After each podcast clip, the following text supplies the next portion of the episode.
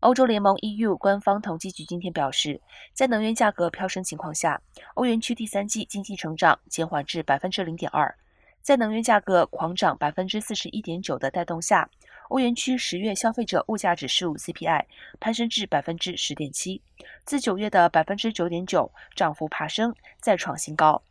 欧洲中央银行 ECB 上周再度决定大幅升息三码，以尝试遏制俄乌战争推升的通膨，